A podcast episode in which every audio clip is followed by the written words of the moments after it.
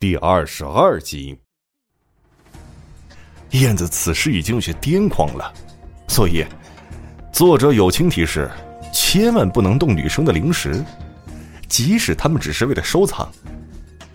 燕子是双拳紧握，身子微微颤抖，从牙缝里挤出几个字来：“哼，不管是人是鬼，让我知道是谁，我必与他拼命。”躲在角落处隐身状态下的姜子腾，也就是肇事者。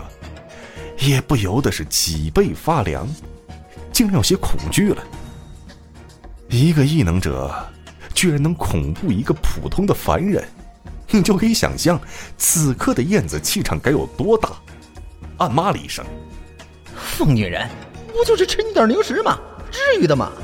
我还是赶紧把他们将现金暂时的存放点找到，省得到时来不及。”姜子腾赶紧离开了这个是非之地，而在临走时。又看到了莫雨嫣，想起来昨天好像是见过这个女人，又是不由得想又再捉弄人家一番，偷偷凑过去，又在莫雨嫣的翘臀上摸了一把，然后才匆匆离开。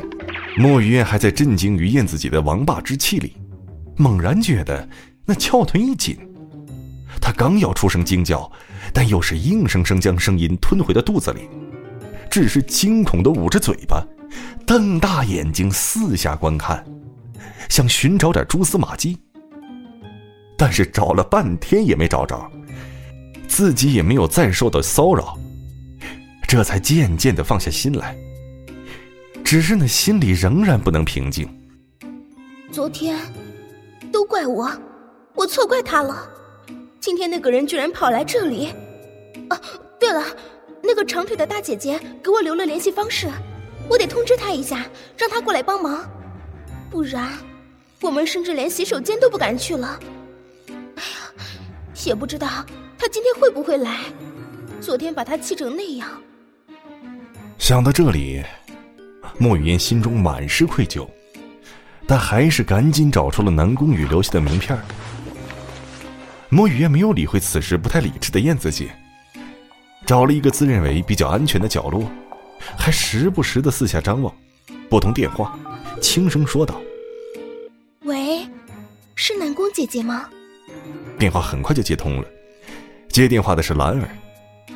这里是南宫保镖公司，请问有什么可以帮您的吗？莫雨嫣是有点着急，但还必须压低声音：“我是昨天人才市场的，是你们给了我联系方式，我找南宫羽，快点儿，事情紧急。”兰儿一听也不敢怠慢，说道：“好的，请您等一下，我马上转接给南宫队长。喂，你好，我是南宫羽，请问你有什么事？”南宫羽接到转接电话的提示，拿起电话就问道：“莫云一听对方就是南宫羽，微微有些激动，不由得声音变高了：“ 南宫姐姐吗？我是莫雨嫣，听到你的声音。”实在是太好了。南宫羽快速在脑海中搜索这个名字，不过很快就知道了，这个莫雨嫣就是在人才市场遇到的可爱的妹子，便又开口问道：“是你啊？怎么了？有什么事吗？”这莫雨嫣依旧是四下张望着，捂住话筒小声的说道：“南宫姐，昨天那个人好像来到我们公司了，刚才。”刚才他又，南宫姐，你能过来吗？我有点怕。出门溜达一圈没有什么收获的姜子腾，又回到办公室里，突然听到“南宫”两字，如遭雷击。回头搜索着声音的方向，此时就看到莫雨嫣猫着身子靠在墙角位置，在那里鬼鬼祟祟打电话。心中暗骂着：“靠！今天的事儿，如果被那个疯女人搅和了，可就麻烦了。这死丫头片子，就不能消停点儿？”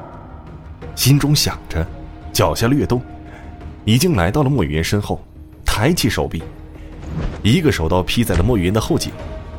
莫雨嫣顿时眼前一黑，就什么都不知道了。姜子腾顺势将莫雨嫣平放在地上。伸出一只手，按住了即将掉落的电话，但他并没有听到电话那边最后传出的声音。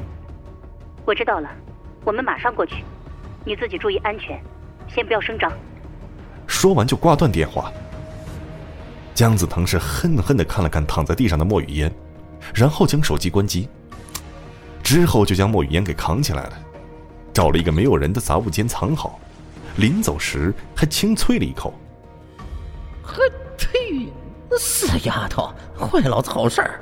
要不是这会儿有事要做，我非把你嘿嘿嘿不可。之后还将莫雨嫣捆住手脚，还用一块破布塞住了莫雨嫣的嘴，而我们的燕子姐，则还是在那儿触景生情，根本不知道莫雨嫣此时已经遭遇了不测。冯耀是一大早就起来了。成为了首次不用老妈叫，就可以自己鼻子起来。老妈起初很是纳闷哎，今天居然不用我叫他，自己就起来了。可是转念一想，便心头一喜。哎呀，这男人一旦有了异性就变了，连起床都不用人叫了。冯耀早早的吃了早饭，跟老妈告别。说是要去上班，老妈也没有深究。不管是上班也好，还是把妹也好，总之是有个正事儿干了。冯耀让老头待在自己的玉佩中，其实老头也是不愿再出来的。他有了一个新的想法，那就是希望可以借助冯耀的手，传下一些强身健体的功法，好让世人可以摆脱疾苦。所以，也就不再摆摊了。这冯耀也是有点倔脾气，觉得还是希望可以靠自己赚些钱花。因为就是出门比较早，冯耀还在坚持步行，一路疾走，直奔 C 市最大的医疗器械公司。路上无话，卡着点的冯耀准时进入了公司大厅，并将自己那份表格递交给接待。公司前台的一个漂亮的小姐姐，露出了职业性的微笑。带着冯耀一路来到公司保安部门。本节目由 FaceLive 声势工作室倾情打造，FaceLive 声势工作室声势最擅长，祝您声名千里扬。